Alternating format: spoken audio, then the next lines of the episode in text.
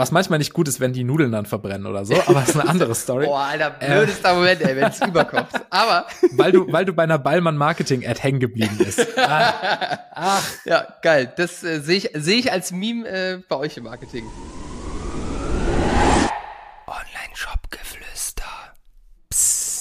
Hallo und herzlich willkommen zur heutigen Folge des Online-Shop-Geflüster Podcast. Ich sage dieses Intro jetzt zum dritten Mal, weil wir hatten leider technische Probleme. Leider musste Lukas jetzt gerade rausgehen, äh, den ihr auch schon kennt aus den vorherigen Folgen äh, zum Thema Google Ads. Äh, aber es ist nicht schlimm, weil ich habe einen trotzdem richtig geilen Gast hier, nämlich Jonas Feldmann. Das ist der Geschäftspartner von Lukas, äh, der auch hier für das Thema, über das wir heute sprechen, äh, darauf spezialisiert und fokussiert ist. Von dem her, Jonas, freue ich mich sehr, dass du jetzt heute auch mal die Chance hast, dich hier im Podcast zu platzieren. Schön, dass du da bist.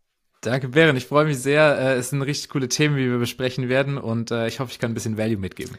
Da bin ich mir sehr, sehr sicher. Ähm, und wir starten auch direkt rein. Wir haben ja schon in den ersten beiden Folgen in der Google-Reihe über die ersten Evolutionsstufen gesprochen, nämlich Search-Kampagnen, Shopping-Kampagnen. Und wir wollen jetzt heute über das Thema Push-Marketing über Google sprechen, was, glaube ich, für viele auf den ersten Blick erstmal paradox klingt, weil Google wird ja als klassischer Pull-Kanal angesehen. Man bedient einfach eine Suchanfrage. Aber, äh, Surprise, man kann darüber auch sehr gut Push-Marketing machen. Vielleicht holst du uns da erstmal ab, Jonas, für die Leute, die es jetzt äh, nicht wissen, für die das neu ist, was kann man im Push-Marketing-Bereich über Google machen? Ja, super gerne. Also, ne, wie Lukas schon sagte, diese ersten beiden Evolutionsstufen sind vor allem dazu da, eine, eine Basis zu schaffen. Ne? Das heißt, die ganzen Demand-Capture-Kanäle, also Search, Shopping, PMAX zum, zum großen Teil auch, also die Kanäle, wo Leute aktiv nach Informationen suchen ähm, und ich diesen Bedarf entsprechend decke. Das hat dann oft auch was damit zu tun, dass ähm, die Marken ähm, irgendwie Meta-Ads, TikTok-Ads schon machen und dadurch einfach ein gewisses Suchvolumen auf die Marke, aber auch drumherum entsteht.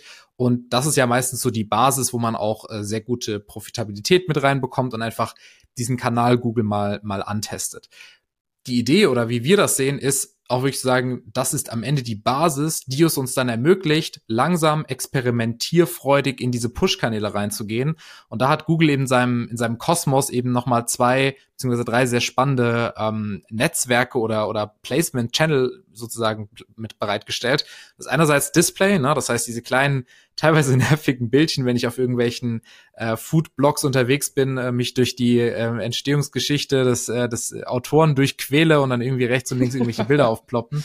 Ähm, das ist ja das Display-Netzwerk, das heißt, wo ich über dieses, ne, wie man es früher hieß, dieses Google AdSense letzten Endes ähm, mir als Blogbetreiber ein bisschen was dazu verdienen kann.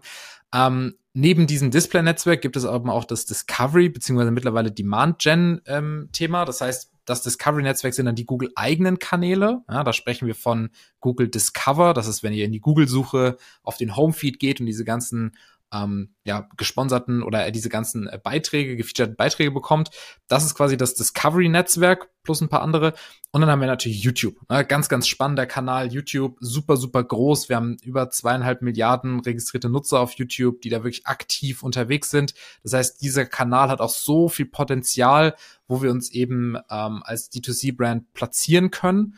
Und ähm, das sind eben ja auch deswegen die Kanäle, die uns am meisten Spaß machen. Ne? Also ganz klar, das sind richtig, richtig coole Kanäle, wo man dann Push-Marketing machen kann. Ja, safe. Also ich habe äh, äh, was wir häufig machen, wenn jetzt Meta und äh, TikTok vielleicht schon funktioniert oder primär halt Meta, ist ja eigentlich naheliegend, dann auch auf weitere Push-Marketing-Kanäle zu gehen, weil man hat ja dann wahrscheinlich den Knoten, sage ich mal, äh, gelöst so und das Messaging funktioniert. Was wir häufig machen, weil es super simpel ist, einfach Pinterest mit dazu nehmen, ähm, weil da die gleichen Creatives, äh, die auf Meta auch funktionieren, eigentlich auch meistens äh, ganz gut performen. Aber auf Pinterest kann man jetzt nicht richtig skalieren vom Budget her, weil die Plattform Schade. einfach nicht so groß ist. Von dem her ist natürlich YouTube echt ein spannendes Ding, weil wie du gerade sagst, es gibt so unglaublich viele Nutzer. Wahrscheinlich jeder, der hier zuhört, ist äh, mehrfach die Woche irgendwie auf YouTube unterwegs. Und ganz ehrlich, die wenigsten Leute bezahlen für YouTube und skippen die Werbung. Das heißt, man kann immer noch alle Leute erreichen, was ja auch häufig wahrscheinlich ein Einwand Richtig. ist, den man so hört äh, bei dem Kanal. Deswegen kranker Kanal, freue mich da heute drüber zu sprechen auf jeden Fall. Ja, und ich meine, das, was du gerade ansprichst, ne, ich glaube, vielen ist gar nicht bewusst, auf welchen Kanälen man sich da platzieren kann, weil, ne, wie gesagt, YouTube-Ads ist für die meisten hier, ne, ne, kennen wir seit Jahren, ne, das ist jetzt kein neuer Kanal. Das Thema Discovery ist jetzt auch nicht neu, aber auch noch nicht so alt. Ne? Also die Discovery Placements ähm, sind vor allem deswegen so spannend, weil fast jeder wird auf seinem, auf seinem Smartphone irgendwie die Google-App haben, um irgendwie Sachen zu suchen. Ne? Das heißt, dieser, dieser, ähm, diese Marktmacht sozusagen kann man auch dort ausnutzen. Ich weiß jetzt nicht ganz genau die Zahlen, wie viele Leute wirklich dieses, diesen Discover-Part nutzen. Aufgrund von unseren Zahlen kann ich sagen, es ist eine ganze Menge. Ähm, und was natürlich auch spannend ist, wir haben auch Gmail da beispielsweise mit drin. Ne? Das heißt, wenn jetzt jemand ein privates Gmail-Konto hat und dort quasi gefeaturete oder Anzeigen in Form von E-Mails letzten Endes hat. Ne? Also jetzt nicht E-Mail-Marketing, sondern es sieht aus wie eine E-Mail, ist aber letzten Endes eine Discovery-Ad. Das heißt, dieses Placement, YouTube, ne, ich habe in YouTube auch die Placements im, im Feed mit drin, statische wie auch Videoanzeigen. Also diese ganze Menge an Produkten, die Google anbietet und mit deren immenser Markt macht, ähm, da natürlich Werbung zu schalten, ist ja was, wo du wirklich wirklich einen Großteil der, der, der, der, der Menschen erreichst, die wirklich auch als, als Zielgruppe irgendwie interessant sind. Deswegen das zu vernachlässigen als Brand ist auch einfach, ja, dumm und verschwendetes Potenzial.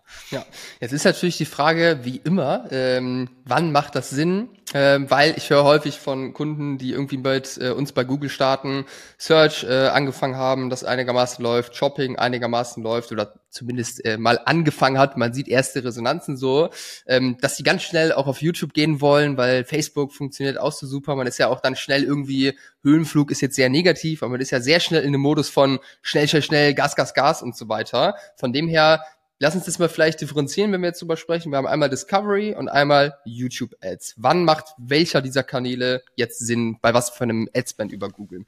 Ja, also ne, man könnte jetzt hier diese Antwort kommt drauf angeben und im Endeffekt muss man sich natürlich auch immer jeden einzelnen Kanal nochmal anschauen. Es gibt auch unter Umständen Situationen, wo man YouTube früher reinpackt und Co. Aber wenn man jetzt mal so vom so Daumenregel platzieren will, haben wir unsere vier Evolutionsstufen, über die Lukas in der ersten und zweiten Folge schon gesprochen hat. Ähm, was wir sehen ist, oder wie wir das Ganze angehen, ist in Evolutionsstufe 3 implementieren wir Display und das Discovery-Netzwerk, beziehungsweise Demand Gen, wie es ja mittlerweile heißt. Ne? Also Discovery wurde vor kurzem in Demand Gen umbenannt oder wird gerade ausgerollt. Ähm, das heißt, in Evolutionsstufe 3 starten wir eigentlich mit diesem mit diesem Discovery Demand Gen Thema und in Evolutionsstufe 4 kommt dann YouTube mit dazu. Das ist so das, was wir in wirklich 80 Prozent, 90 Prozent der Fälle so empfehlen. Und da sind wir dann auch so, Evolutionsstufe 3 ist mal so 30, 35.000 Euro Adspend und aufwärts. Warum? Weil es sich hier um einfach eine ganz andere Art des Marketings handelt. Ja, das heißt, während ich es gewohnt bin, normalerweise Demand Capture zu machen, relativ hohe Profitabilität zu haben, ähm, und Co. ist Push-Marketing halt wie einen Meta, wie einen TikTok, sehr, sehr viel experimentieren, ähm, teilweise auch sehr viel investieren und Google ist ein im Vergleich zu den anderen Paid Social Channels eher langsam. Ja, das heißt, ich muss auch bereit sein, was zu investieren. Und warum empfehlen wir eben erst relativ spät dann YouTube und, und Demand Gen zu machen? Weil ich eben eine Basis brauche, die mir das entsprechend covert. Ja, das heißt, wenn ich jetzt gerade mal 3000 Euro Ad-Budget auf, auf Search und Co. laufen habe, dann mit dem gleichen oder eigentlich noch einem größeren Budget in Demand Gen oder YouTube zu starten, macht halt vorne und hinten keinen Sinn, weil mir dann dieser gesamte Google-Account einfach nicht mehr die Ergebnisse bringt, die ich eigentlich brauche. Ja, das heißt, unsere Regel ist eben zu sagen, ich baue das erstmal so weit auf, dass mir dass mir die, die, die Search und Co., also diese ganze Basics, diese ganze Basis entsprechend die finanziellen Mittel zur Verfügung stellt, um eben mit Demand Gen und YouTube dann auch erstmal in den Invest zu gehen, ja, ohne dass mir das jetzt meine komplette BWA versaut und dann quasi das nach und nach zu etablieren, bis es dann irgendwann aber auch die Gesamtperformance irgendwann carried, weil da die Budgets nicht mehr gecapped sind. Ja. In Search und Shopping komme ich irgendwann an so eine gläserne Decke, dann kann ich internationalisieren, ich kann teilweise noch breiter gehen, ich kann irgendwie Effizienzen schaffen und Co. Aber kältere Zielgruppen ansprechen, was auch genau, aber auch das. Ja. Ne, also auch die die Entfernung der der der Search Terms ist ja irgendwann schon fast absurd. Ne? Also da da habe ich einfach irgendwann diese gläserne Decke,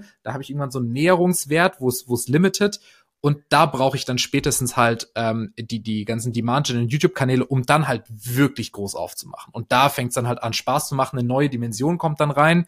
Und das ist eben was, was viele Leute nicht checken, dass diese gläserne Decke halt eigentlich nur so die the tip of the iceberg ist letzten Endes und unten drunter mit Demand Gen und YouTube noch ein komplett geistesgestörtes Potenzial liegt. Ja, okay, okay, interessant. Ich meine, es macht ja auch Sinn, ne? wenn man jetzt einen Push-Marketing-Kanal hat. Du hast gesagt, man braucht auch Creatives dafür. Es ist jetzt ähnlich dann auch wie Meta. Ist ja ganz klar, dass da auch viel Aufwand dahinter steckt. so. Und wenn man äh, jetzt irgendwie auch noch dabei ist, auf Meta überhaupt erstmal in die Skalierung richtig reinzugehen, macht's auch aus meiner Sicht wenig Sinn, noch ein zusätzliches Fass irgendwie aufzumachen, bevor man die erste Sache irgendwie vernünftig erledigt hat. Ähm, dann lass uns mal mit Demand Gen äh, vielleicht reinstarten mhm. oder Discovery. Ähm, was würdest du sagen in so einem erwachsenen Account, ja, ähm, wenn äh, Evolutionsstufe 3 jetzt kommt? Man hat die Evolutionsstufen 1 und 2, Search, Shopping, richtig gut abgedeckt und man hat jetzt äh, dann irgendwie Demand Gen auch mit dazu. Wie viel Prozent des Budgets kann man denn darüber spielen? Ungefähr. Also was für ein Potenzial hat das Thema noch an Adspend äh, da auszugeben? An sich open. Ne? Also wir haben auch Accounts, wo dann wirklich äh, die die 10.000 äh, Euro daily über über Demand Gen oder sowas laufen. Also man kann das schon äh, richtig richtig gut scalen. Ähm, und das ist ja auch die Idee dahinter. Ne? Genauso wie keiner die Frage stellt, naja, wie viel Geld kann ich denn auf Meta ausgeben, sollte man diese Frage auch auf Demand Gen nicht stellen. Ähm, an sich ist es so, Demand Gen funktioniert einen Ticken schneller in der Regel als YouTube, ja, weil einfach ähm, äh, weil man weil, da sehen wir einfach in der Regel schneller die Ergebnisse, man kann ein bisschen schneller testen. Das heißt, was wir in der Regel machen, ist mal so mit zehn Prozent von einem, von einem, von einem Budget, von einem Gesamtbudget erstmal reingehen, mit einem Tagesbudget von 50, 100 Euro mal diese Kampagnen anlaufen zu lassen und einfach mal zu gucken, kriege ich hier schon mal meine ersten Signale rein, habe ich meine, habe ich meine richtigen Creatives dabei, funktioniert mein Messaging und Co. Ähm, und im besten Fall kann ich da dann schon mal meinen Push Product Market Fit ähm, ja letzten Endes verifizieren, den ich mir auf einem auf einem Facebook und Co aufgebaut habe, auf einem Meta. Und das ist auch so nochmal so eine andere ähm, Voraussetzung aus unserer Sicht. Man sollte auch wieder in den meisten Fällen den Push Product Market Fit schon mal haben, ja, über einen Meta, über einen TikTok etabliert haben, bevor man jetzt dann mit den anderen Kanälen startet. Man kann das teilweise auch parallel machen und Co. Aber Google ist in den meisten Fällen nicht, der, die, nicht die richtige Plattform, um einen Push-Product-Market-Fit zu etablieren. Ja, kann man unter Umständen machen und so. Wie gesagt, gibt immer Ausnahmen, aber ähm, da einfach mit dem kleinen Budget reingehen und wie gesagt, wenn es funktioniert, dann äh, gib ihm. Ne? Ja, okay. Ähm, du hast jetzt äh, schon ein paar Sachen äh, gesagt. Evolutionsstufe 3, was haben wir drin? Wir haben das Display-Netzwerk, die Foodblocks, äh, ein schönes Beispiel, kennt jeder wahrscheinlich. Dann haben wir ja. Gmail, dann haben wir YouTube auch ein bisschen im Feed und so weiter. Was gehört noch mit da rein und was braucht man dann auch für Creatives, um diese ganzen Stellen auch äh, zu bedienen? Ja, sehr gute Frage. Ähm, und da wird's auch ähm, bisschen kompliziert. Das muss man teilweise eigentlich sogar eher visualisieren. Deswegen äh, sorry an alle Leute, die jetzt äh, versuchen, vor ihrem inneren Auge meiner Ausführung zu folgen. Also alle. Ähm, alle, genau. Also im Endeffekt vielleicht einen Stift und Papier nehmen und mitmalen. Also im Endeffekt ist es so, wir haben die ganzen Produkte von Google. Ne? Und das ist im Endeffekt dann wirklich ein YouTube. Ich habe eine Discover-App, also die Google-Suche mit den, mit den Beiträgen. Ich habe ein äh, Gmail und wie gesagt, ich habe das Display-Netzwerk. Das sind mal so diese vier, vier relevantesten. Darüber stehen dann sozusagen die Kampagnentypen, die teilweise auf mehrere Netzwerke zugreifen können. Ja? Das heißt, und, und am interessantesten wird es eben im Bereich Demand Gen. Das heißt, da ist nämlich so, ich kann mich, wie gesagt, in Gmail platzieren. Da ist in der Regel, oder da ist vor allem die Headline und Description das Wichtige. Es werden teilweise auch Images ausgespielt, aber dann meistens sehr klein, deswegen primärer Fokus da auf die beiden Text-Assets. Ich habe den Discover-Part, ne, also diese Google-Suche, äh, die, die, die Google-Suche-App, wo ich verschiedene Artikel ähm, angezeigt bekomme. Da habe ich ein sehr großes Bild und eine Headline oder Description, also ein statisches Bild. Da gibt es mittlerweile auch Karussells, die getestet werden, das heißt auch Karussellanzeigen. Und dann habe ich vor allem oder eigentlich ausschließlich in der äh, YouTube Mobile App habe ich ja immer Thumbnail und Headline und Description. Und wenn ich dort jetzt ein statisches Asset sehe, also ein Bild, dann ist das auch eine Discovery-Anzeige. Ja. Also wenn ich jetzt zum Beispiel was suche und dann werden mir oben quasi Anzeigen angezeigt, sowas meinst du jetzt, ne? Genau, beziehungsweise wenn du durch deine, wenn ihr durch eure YouTube-App durchscrollt, dann seht ihr auch immer mal wieder einen Thumbnail, was aussieht wie ein normales Video, nur dass es sich halt nicht bewegt und auch kein Autoplay hat, sondern einfach nur ein statisches Asset ist. Ähm, das sind dann die, das sind, das sind auch Discovery-Anzeigen. Das heißt, um es nochmal ein bisschen zusammenzufassen, was brauche ich für, für Discovery bzw. Demand Gen? Ich brauche ähm, statische Bilder, ja, das ist dann Querformat, Hochformat, ähm, 1 zu 1 Format. Ähm, ich brauche Headlines und ich brauche Descriptions. Die werden wieder, na, wie so oft, einfach schön miteinander durchgemixt. Das heißt, wir, brauch, wir brauchen in der Creative Strategy da klare ähm, eine klare Idee, die dahinter steht, was ich jetzt testen möchte, damit einfach jedes Asset zueinander passt. Es gibt gewisse Vorgaben, wie viel Text darf drauf, wie viel Text darf nicht drauf, und so weiter und so fort. Das ist jetzt aber ne, ein bisschen Google Policy. Ähm, und im Endeffekt, ähm, ja, brauche ich diese Assets. Ich brauche statische Bilder, ich brauche äh, Headlines und Descriptions. Mittlerweile bei Demand Gen kommt auch ein bisschen Video dazu, aber das würde ich jetzt an der Stelle mal äh, e-, extrahieren, weil ich glaube, ansonsten wird es wirklich zu kompliziert und euer Bild, was ihr euch gerade gemalt habt, vielleicht unübersichtlich. Passt. Äh, wie geht man da jetzt, oder wenn ihr jetzt, sage ich mal, so einen Account äh, übernehmt ne, und das Thema äh, Evolutionsstufe 3 äh, angeht, Macht ihr da komplett neue Sachen? Kann man vielleicht teilweise auch die Sachen, die auf Meta schon funktionieren, irgendwie mitbenutzen? Ähm, wie geht ihr daran von der Content-Strategie? Ja, also ähm, in der Regel denken wir das schon komplett neu, weil einfach ähm, wir als Agentur ja auch einen, uns den USP aufgebaut haben, die Content-Produktion, die Creative-Produktion für unsere Kunden zu übernehmen und das komplett zu integrieren. Ja, das heißt, wenn ein Kunde zu uns kommt, ist seine einzige Aufgabe eigentlich, uns zu challengen und uns Feedback zu geben. Ja, und alles andere, Creative Erstellung Co. übernehmen wir, weil wir es eben integriert haben. Das heißt, die ganzen Prozesse, Datenauswertung und daraus wieder neue, ähm, neue Creatives zu bauen, haben wir bei uns als kompletten Prozess etabliert. Dementsprechend denken wir das schon auch komplett neu und von vorne. Das heißt, wir gucken uns die, die Marke an, wir bauen Kundenverständnis bei uns im Team für auf, wir gucken uns dann natürlich auch Meta-Creatives und Co. an ähm, und im Endeffekt geht es dann darum, eine, eine, eine Testing-Strategie zu entwickeln, wo wir sagen, okay, was etablieren wir jetzt? Da orientieren wir uns sehr stark an Meta-Creatives. Teilweise kann man sie auch umbauen. Es sind teilweise andere Formate und so, deswegen meistens eins zu eins verwenden ist nicht ganz so gut. Ähm, und was halt oft der Fall ist, dass ähm, Meta-Creatives teilweise einfach ganz praktisch gegen irgendwelche Guidelines verstößen und uns dann abgelehnt werden würden und so. Deswegen, ähm, man kann das machen. Man kann zum Beispiel auch, wenn man jetzt einen Designer hat, der die Meta-Creatives baut, auch mal die, die Guidelines von, von Discovery geben und das mit, mit, äh, mit checken. Ähm, um, weil es im Endeffekt schon sehr ähnlich ist an vielen Stellen. Ne? Das heißt, was funktioniert an vielen, in vielen Momenten gut, wenn ich jetzt an einen an ein Creative denke, was eher im Top-Funnel läuft. Also ich spreche Leute an, die noch keine Berührungspunkte mit meiner Marke hatten, sind im besten Fall problem-aware, also ne, verstehen, dass sie ein Problem haben, haben da jetzt aber noch nicht sich tiefer mit beschäftigt. Dann ist immer meistens sehr, sehr gut. Ich habe eine große Headline auf meinem Creative drauf, was das Problem irgendwie anspricht, Relevanz aufbaut. Ich habe mein Produkt mit drauf, um den Leuten in irgendeiner Form schon mal zu zeigen, um was geht's hier. Ich habe vielleicht zusätzliche USPs, Benefits, Features, eine Preiskommunikation mit drauf, also irgendwas, was nochmal mehr Kontext gibt. Ähm, und habe wie gesagt einen, einen, einen catchy Image, weil ich muss auch hier ne, einen, einen Scroll-Stop letzten Endes erreichen und habe dann noch mal eine Headline und Description, die das Ganze noch mal ergänzt, noch mal mehr Kontext und Relevanz mit aufbaut. Und das ist es im Endeffekt dann auch schon. Ne? Und der eine oder andere hat jetzt schon gemerkt, ich habe hier ähnlichen Aufbau wie zu Meta. Ich glaube, der größte Unterschied ist hier tatsächlich, dass ich halt in der Copy deutlich, deutlich eingeschränkt bin. Ja, das heißt, ich habe 40 Zeichen Headline, ich habe 90 Zeichen Description. Das ist jetzt zu den halben Romanen, die manche in den Meta-Ads äh, reinschreiben, natürlich gar nichts. Und das ist im Endeffekt auch die, auch die Kunst da, auch mit, diesen, mit dieser limitierten Menge an Platz umzugehen finde ich immer super, mit wenig Platz umgehen zu müssen, weil da ist man gezwungen, nämlich die Message auf den Punkt zu bringen, was immer super ist. Also für die Leute, um es jetzt mal ganz klar zu machen, ich muss jetzt irgendwie zuerst an äh, äh, Rasierer denken, sagen wir mal einfach äh, Störtebecker als Brand, kennt jeder, aber auch hier auch schon mehrfach im Podcast. Das, womit dir häufig werben, ist nie wieder Rasurpickel. Man nimmt ein Bild, ich weiß nicht, ob es von den Guidelines jetzt erlaubt ist, vorher, nachher irgendwie darzustellen. Ist nicht erlaubt. Okay, da macht man, macht man ein Bild, wo die Rasurpickel zu sehen sind und dann schreibt man fett drauf, keine Lust mehr auf Rasur, Rasierpickel und dann Headline irgendwie x tausend Männer äh, sind schon begeistert, irgendwas in der Richtung und sowas würde dann ausgespielt werden, sowohl in den Blogs als auch auf YouTube, so als Thumbnail, das würde dann ja eigentlich überall relativ gut funktionieren.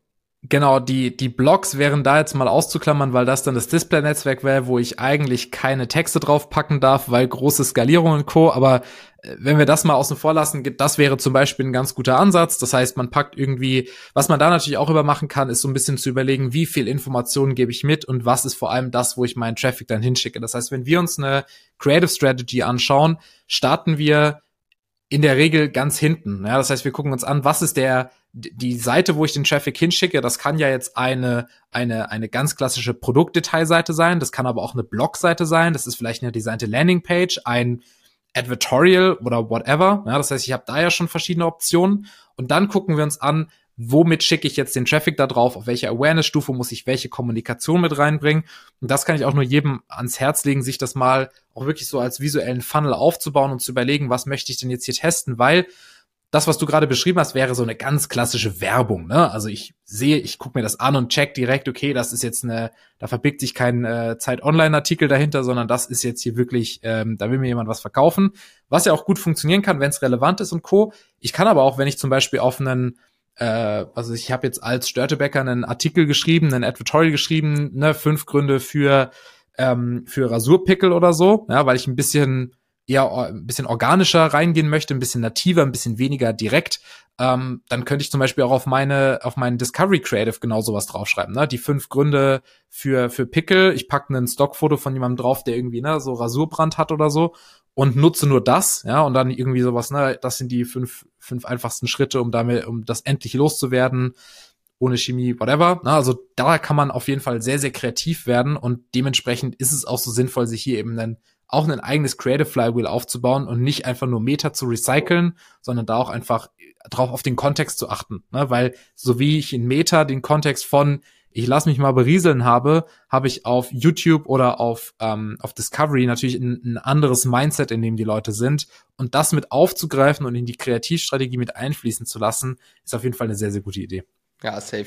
Ja, 100 Prozent. Macht immer Sinn, den Kanal auch einzeln zu betrachten, weil hat halt immer andere Spielregeln. Das ist auf jeden Fall so. Dann letzte Frage zu dem Demand-Gen-Thema. Ich glaube, man hat jetzt äh, auch durch das, was du gesagt hast, wo man die Leute hinleitet, bei welcher Awareness-Stufe schon mal grob eine Idee, wie man da rangehen kann und wie viel man eigentlich austesten kann.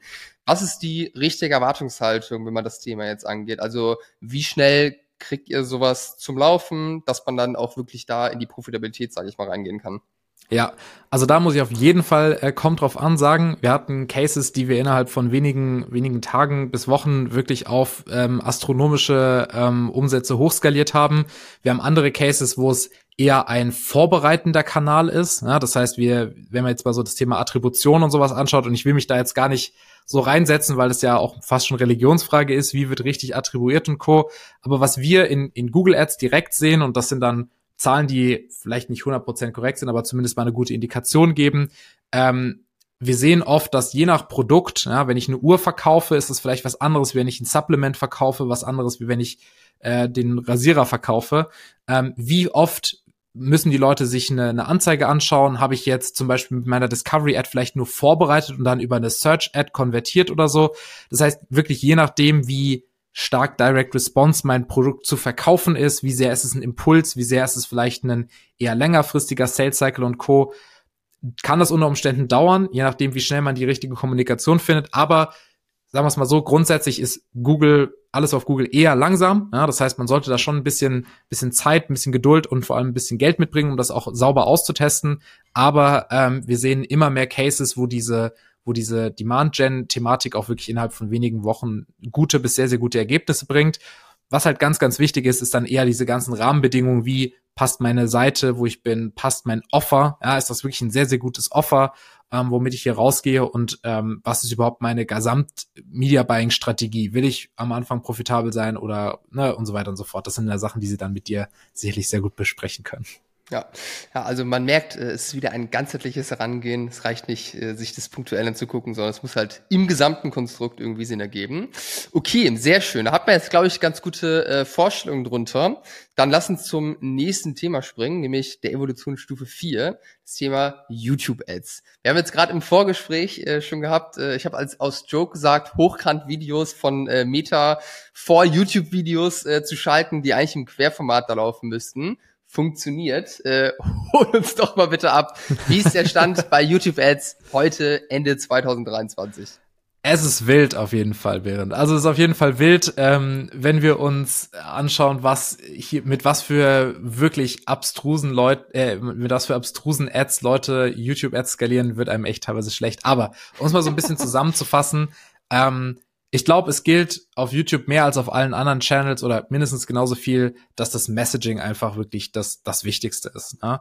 Natürlich habe ich dann so gewisse psychologische Effekte, wie wenn ich ein hochwertiges Video habe, habe ich natürlich vielleicht auch einen, einen gewissen Effekt, der auf, auf das Pricing, gewisses Framing und so. Deswegen, wir setzen schon sehr viel auch auf, auf High-Quality-Produktion. Aber ähm, wir sehen auch, dass es gibt einen YouTube Shorts, wo natürlich Hochformat sehr, sehr gut funktioniert ähm, oder vorausgesetzt ist. Aber wir haben es auch schon ähm, gesehen und selbst gemacht, dass wir mit Hochformat-Videos, die direkt in InStream ausgespielt werden, InStream meine ich quasi diese Pre-Rolls oder Mid-Rolls ähm, von einem YouTube-Video, dass das sehr gut funktionieren kann. Was wir gerne machen, ist zum Beispiel ein Hochformat-Video einfach auf ein Querformat-Frame draufzusetzen, also rechts und links statische Elemente dran zu basteln und das dann als Ad mal auszuprobieren.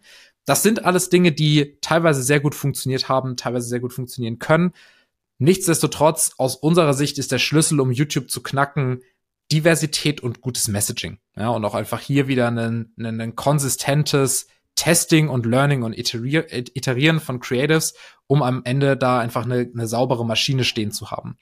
Ähm, das heißt, ja, testet eure Creatives gerne. Was wir auch super oft machen, ist diese, ist UGC Creatives als eine Art Trust-Element in eine, in eine längere Ad mit einzubauen.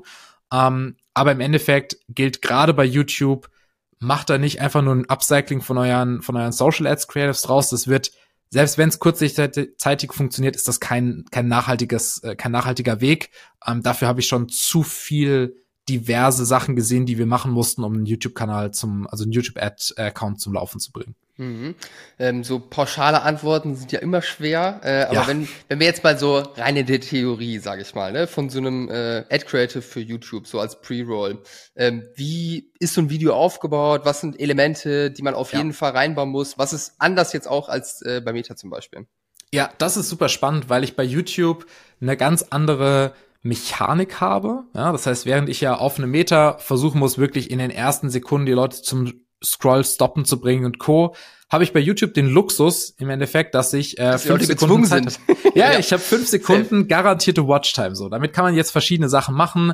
Eine Sache zum Beispiel, ne, möglichst früh auch die Brand zu äh, den, den Brandnamen zu droppen, um, selbst wenn die Leute skippen, vielleicht irgendwie die Brand Awareness zu steigern und irgendwie dann auch Brand Searches und sowas abzugreifen. Obwohl ich hier mal ganz klar sagen möchte, YouTube ist kein reiner Branding-Kanal. Ja, jeder, wer diese Misconception im Kopf hat, sollte sich damit ausgiebig mal beschäftigen, weil es einfach Quatsch ist. Ja.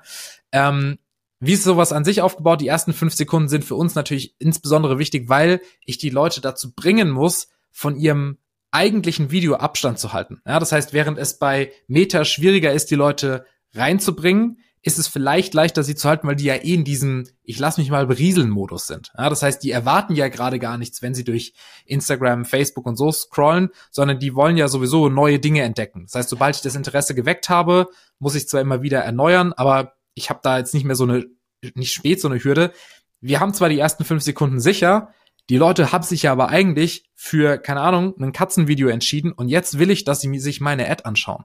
Ja, das heißt, ich habe zwar fünf Sekunden gesichert, aber dann auch eine sehr starke Drop-off-Quote, die ich versuchen muss, so gering wie möglich zu halten. Das heißt, gerade in den ersten fünf Sekunden Relevanz aufbauen, den Leuten, äh, bei den Leuten ein Gefühl triggern von, ich muss hier weiterschauen, weil das für mich möglicherweise eine Lösung ist. Das heißt, hier mit einem ein Problem adressieren, mit einem Dream Outcome sehr stark arbeiten. Das sind zum Beispiel immer ganz gute Ansatzpunkte neben Storytelling-Optionen und so weiter und so fort. Und ähm, was ganz spannend ist, es gibt verschiedene Metriken, die wir uns anschauen. Das eine ist die Engagement Rate. Das sind, wie viele Prozent der Nutzer haben die ersten zehn Sekunden angeschaut. Und wie wir unsere Ads strukturieren, ist auch, dass wir in der Regel mit einer Intro-Body-Kombination arbeiten. Das heißt, wir bauen verschiedene Intros und einen einheitlichen Body. Und dieses Intro geht auch so diese ersten zehn Sekunden in der Regel. Das heißt, da teste ich verschiedene Kommunikationen durch, verschiedene Probleme, verschiedene Formulierungen, verschiedene visuelle Anfänge und Co. und habe dann in meinem Body die ganz klassischen Elemente, wie ich muss den Leuten ähm, mitgeben, was sie bekommen können. Ich muss Objections Handling, Benefits mitgeben, Vertrauen aufbauen, mein Offer platzieren, einen Call to Action setzen und ähm, das ist eigentlich schon alles, was man so nennen kann als die sagen wir mal, Must-Have-Elemente. Ähm, in welcher Reihenfolge, Länge und Co. kommt dann auf den Kunden, auf die Zielgruppe und Co. drauf an.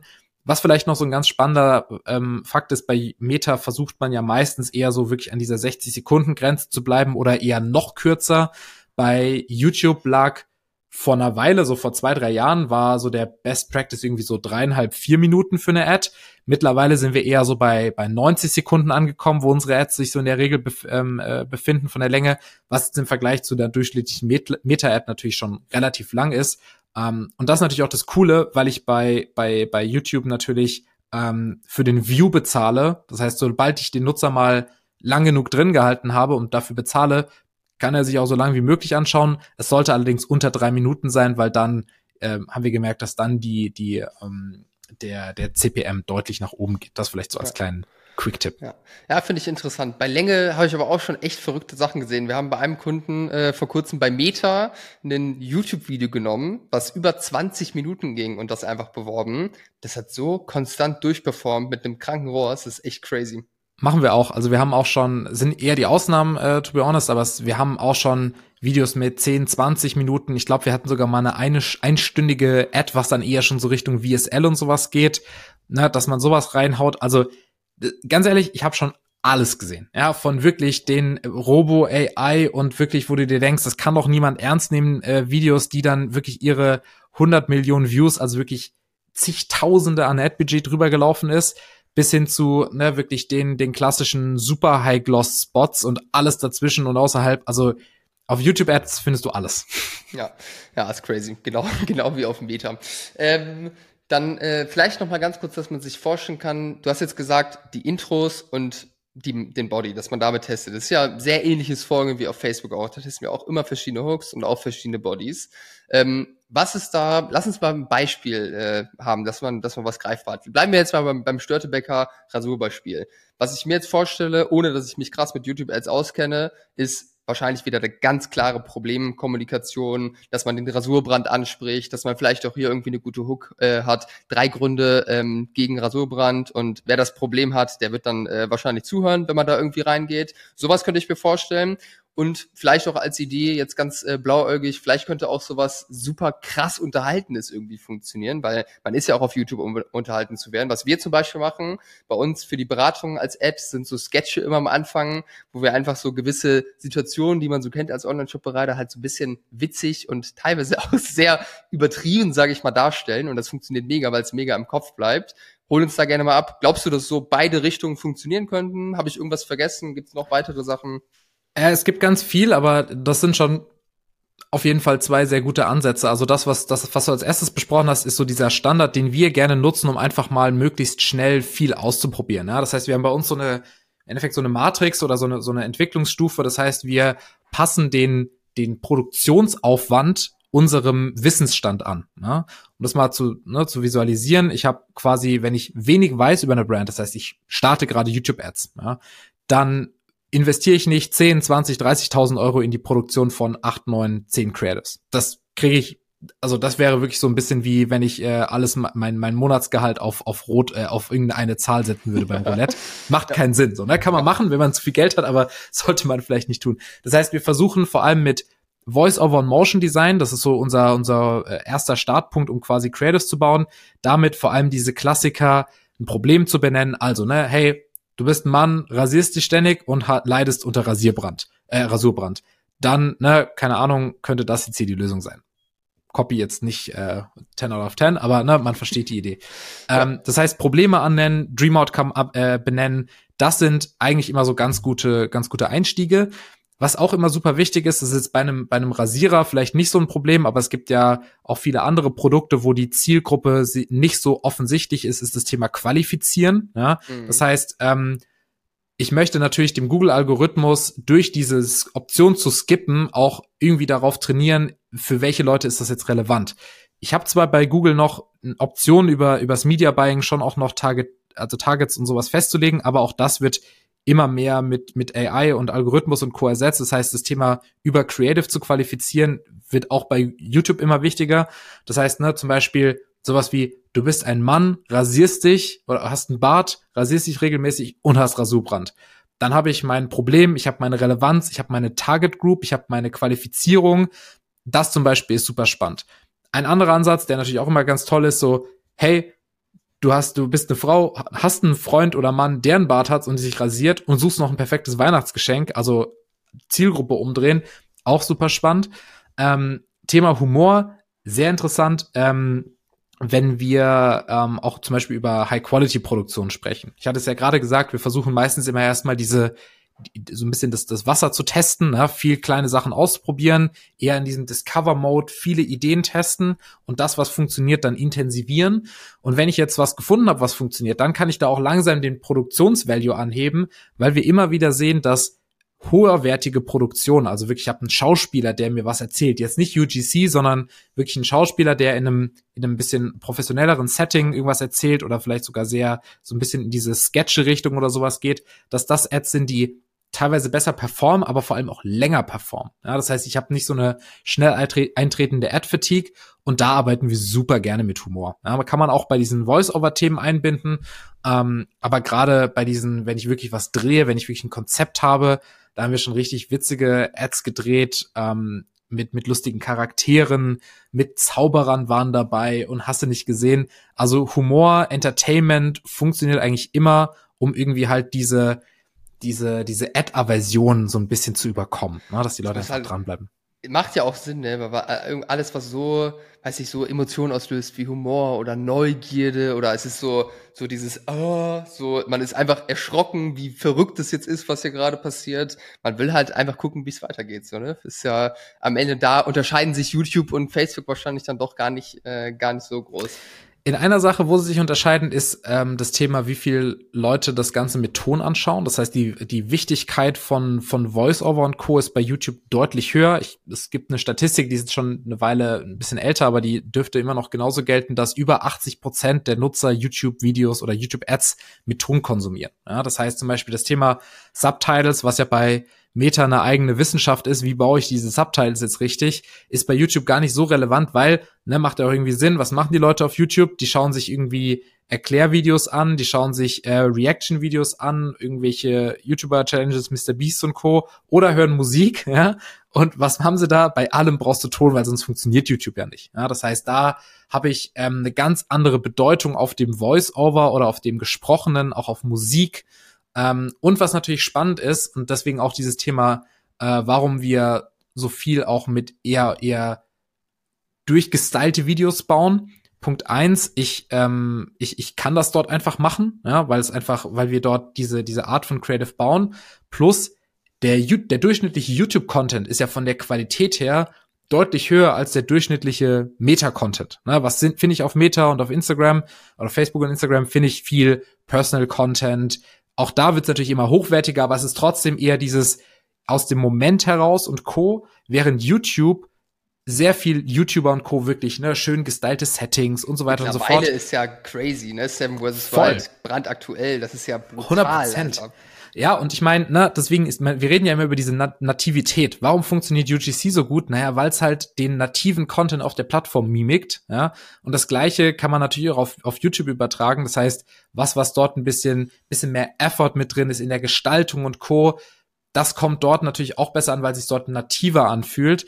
Ähm, Genau, aber am Ende, ne, so diese Hierarchie, am Ende ist die Message ist das Wichtigste und dann kommt irgendwie erst die, die Verpackung des Ganzen, also was für ein Ad-Format und Co. habe ich jetzt drumherum.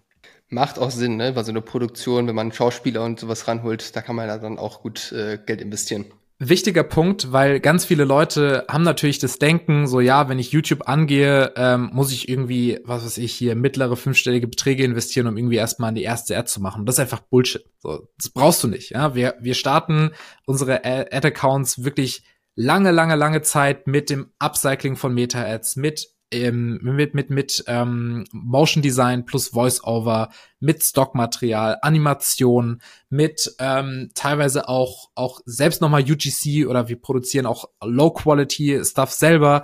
Also das ist all das, was man am Anfang erstmal vollkommen ausreicht, um einen Account wirklich mal zu validieren, zu gucken, ob dieser Kanal für einen funktioniert. Und dann kann man irgendwann Kampagnen bauen, die auch noch mal besonderer sind, die vielleicht länger auch im Gedächtnis bleiben, die auch dann einen gewissen Branding-Effekt haben, weil das Misconception Nummer zwei, dass Leute denken, YouTube ist ein reiner Branding-Kanal und ja, YouTube hat Branding-Effekte, das sehen wir auch in unseren Suchkampagnen, ja. Wenn wir YouTube-Ads schalten, aggressiv schalten, steigt auch das Brand-Suchvolumen. Das heißt, das zusammenzuschmeißen in der Attribution und Co. ist auch nicht ganz verkehrt. Aber im Endeffekt machen wir es nicht, um Branding zu machen, sondern YouTube kann und ist wenn man es richtig macht, auch ein Direct Response Kanal, mit dem man wirklich abverkaufen kann. Ähm, und wie gesagt, dafür brauche ich eben nicht die teuerste Produktion, auch wenn das an vielen Stellen ab einem gewissen Punkt natürlich Sinn ergibt, weil wir dann, ich habe gerade vorhin jetzt eine Message bekommen, dass eine, ein Kunde in so einer in so einer Post-Purchase Survey angegeben hat, hey, wir bleiben sonst nie YouTube Creatives im Kopf, aber diese Ad, die ich hier gesehen habe, hat mich total angesprochen, mir hat das Produkt gefallen und deswegen habe ich mal gekauft. Also diese Recognition und Co. ist bei einem schönen, bei einem guten YouTube-Video, bei einer guten YouTube-Ad halt einfach extrem hoch. Ja? Das heißt, da und da wenn ich mal so sagen darf, kann halt eine, eine, eine durchschnittliche UGC-Ad halt irgendwie dann doch nicht mithalten. Ne? Ja, ja. Ja, man ist halt auch mit einer anderen Aufmerksamkeit irgendwie bei YouTube als äh, bei Meta. Ne? Das macht man kurz auf, wenn man auf dem Klo ist oder so mit, äh, mit Instagram, YouTube. Da ist man meistens in einem etwas gechillteren Setting. Entweder abends auf dem Sofa, auf, am iPad, beim Kochen äh, gucke ich mir häufig YouTube-Videos an. So, da hat man schon die Aufmerksamkeit auch da. Und was manchmal nicht gut ist, wenn die Nudeln dann verbrennen oder so, aber das ist eine andere Story. Boah, Alter, blödester äh, Moment, ey, wenn es überkocht. Aber weil du, weil du bei einer Ballmann Marketing Ad hängen geblieben bist. Ah. Ach. Ja, geil. Das äh, sehe ich, sehe ich als Meme äh, bei euch im Marketing. So, Eigentlich jetzt habe ne? jetzt hab ich noch eine letzte Frage zu YouTube. Wir sind auch äh, am Ende gleich angekommen, auch wenn wir jetzt wahrscheinlich noch eine Stunde weitersprechen könnten über das Thema. Wenn man jetzt, äh, was ich ganz spannend finde, ja, im Performance Marketing, ist so dieser TikTok First Ansatz, weil was wir die Erfahrung gemacht haben, die Creatives, die auf TikTok funktionieren, äh, in den Ads, die funktionieren meistens auch auf Meta. Das heißt, das ist ja eigentlich ziemlich smart, dann einfach da oder dafür zu produzieren oder in dem Style. Dann hat man TikTok, man hat Meta mit den gleichen Creatives. Jetzt haben wir bei YouTube das Short-Format. Die Plattform YouTube Shorts, die funktioniert ja eigentlich identisch für uns Konsumenten wie TikTok und äh, Instagram. Ähm, Wäre es da eine Option oder würdest du empfehlen jetzt für für Kunden, die das vielleicht gerade schon richtig umsetzen und da voll am Rasieren sind, dieses TikTok-Style, äh, sage ich mal, Short-Format äh, umsetzen und da richtig äh, gute Erfahrungen in, in den Ads machen, das auch einfach auf YouTube anzuwenden und nur auf den YouTube Shorts, sage ich mal, diese Creatives auch mal auszuprobieren. 100 Prozent. Also das ist einer der, der leichtesten Wege, um YouTube Shorts ähm, hochzuziehen, ist wirklich die, die TikTok Creatives zu nutzen, ähm, weil wir genau diesen Effekt auch gesehen haben. Ja, dass Creatives, die auf TikTok gut funktionieren, auch auf YouTube gut funktionieren. Und ähm, eine wichtige Sache dabei ist dieses Thema Ad Fatigue, Time to Live für ein Creative. Ähm, wenn du bei YouTube nicht wirklich jede Woche da extrem viele Creatives nachschießt, ist das mindestens so ähm, unnachgiebig wie TikTok. Ja, das heißt, so einen irgendwie ja zwei Creatives pro Woche irgendwie auf, auf Shorts zu launchen, wird nicht funktionieren. Also, ne, das, das brennt dir zu schnell durch. Das heißt, wenn du eine gute Creative-Maschinerie für TikTok-Ads hast, das auf YouTube zu erweitern, auf YouTube Shorts zu erweitern, absolut sinnvoll. Ja, YouTube Shorts gibt's jetzt seit äh, Mai letzten Jahres, meine ich, und damals hatten wir irgendwie dann gottlose CPMs. Also es war wirklich, äh, wirklich Eldorado für, für, für, für Scalen. Damals waren nur die Creatives dann meistens noch nicht so richtig am Start. Aber wer das hat, ja, wenn eine gute funktionierende Maschine für TikTok hat, auf jeden Fall auf YouTube Shorts bringen. Ein ganzer, ganz letzter Unterschied da noch, ähm, weil ich gerade gesagt habe, ne, richtig viele Creators, weil sie schnell durchbrennen. Bei YouTube InStream sehen wir genau das Gegenteil. Ja, das heißt, wenn ich auf, auf in diesem Querformat, in diesem Pre-Roll, Mid-Roll-Thema Creatives habe, die gut funktionieren, dann laufen diese Creatives auch mal gut und gerne zwei Jahre durch. Ein Creative, was ich im Oktober 2021 gebaut habe, ist immer noch in diesem Account aktiv und auch immer noch unter den Top-Performern. Ähm, und wir starten bei YouTube eher so bei, bei InStream so zwei bis drei Creatives pro Woche und können damit relativ gut diesen, diesen, die, den, den Algorithmus füttern, unser Ad-Budget ausgeben, weil es relativ langsam ist. YouTube Shorts, genau Gegenteil, reinballern, so viel es geht, weil die Creatives schnell durchbrennen ähm, aber da hast du halt eben auch noch richtig schöne, richtig schöne CPMs und kannst richtig schön skalieren, wenn du das, die Infrastruktur dafür hast. Ja. Okay, spannend. Dann haben jetzt alle äh, Leute hier hoffentlich gut was mitgenommen. Ähm, als letzten Punkt, äh, wir haben jetzt rausgehört, da steckt schon richtig dick Aufwand dahinter. Ähm, wenn man jetzt nicht gerade irgendwie Leute im Team hat, die sich komplett auf das Thema spezialisieren, ähm, dann macht natürlich eine Agentur auch in vielen Fällen wahrscheinlich Sinn, wenn man diese Kanäle jetzt knacken möchte, wenn man irgendwie bei Google schon ein solides Setup hat. Ähm, ihr habt ja relativ viele Dienstleistungen, beziehungsweise könnt ihr das ganze Google-Universum abdecken. Vielleicht sagst du noch ganz kurz, Jonas, was macht ihr da genau äh, für Leute und äh, ja, wer sollte da bei euch anfragen? Für wen ist das interessant? Ja, voll, super gerne. Äh, danke für, den, für die Möglichkeit. Also was unsere Spezialisierung ist es eben wirklich dieses, ja, sagen wir mal, Öl ins Feuer zu kippen und einen Google Ads Account, der schon eine gewisse Basis hat. Ja, ganz am Anfang, wenn es noch zu klein ist, rentiert sich die Zusammenarbeit mit Agenturen ja oft gar nicht. Deswegen sind sie im Endeffekt auch bei dir während. Ähm, aber wer quasi merkt, okay, bei mir funktioniert das. Ich möchte hier einfach nochmal mehr Gas geben. Der wird bei uns vor allem eben erstmal mit diesen Stufen eins und zwei auf eine richtig solide Basis gesetzt. Das heißt, wir setzen den Account so auf, dass da wirklich, äh, dass er ready ist, um wirklich Gas zu geben. Das heißt, wir fahren den Account erstmal ähm, so weit hoch, dass wir an dieser Glasdecke langsam anstoßen, starten dann, wie gesagt, komplett done for you diesen, diesen Demand-Gen-Bereich, also alles, was statische Creators angeht. Und sobald wir sehen, dass der Account ready ist, implementieren wir entsprechend auch YouTube und gehen da dann auch entsprechend weiter wir haben da super einfaches System dahinter, auch jetzt nicht irgendwie ständig irgendwelche Upsets und dann noch Produktion hier, da, dort, das, jenes, sondern das ist bei uns eigentlich alles relativ äh, simpel aufgebaut. Das heißt, jeder, der wirklich schon einen soliden Google Ads Account hat, seine, seine ersten 10.000 Euro mindestens mal auf Google auch schon spendet, der sollte auf jeden Fall mal äh, mit uns sprechen uns auf LinkedIn anschreiben oder direkt über unsere Webseite mal einen Termin buchen, dass wir uns das anschauen. Wir können da in der Regel weiterhelfen, entweder selbst oder auch, ähm, auch eine ganz ehrliche Einschätzung geben, ob wir aktuell noch nicht helfen können, es noch nicht sinnvoll ist.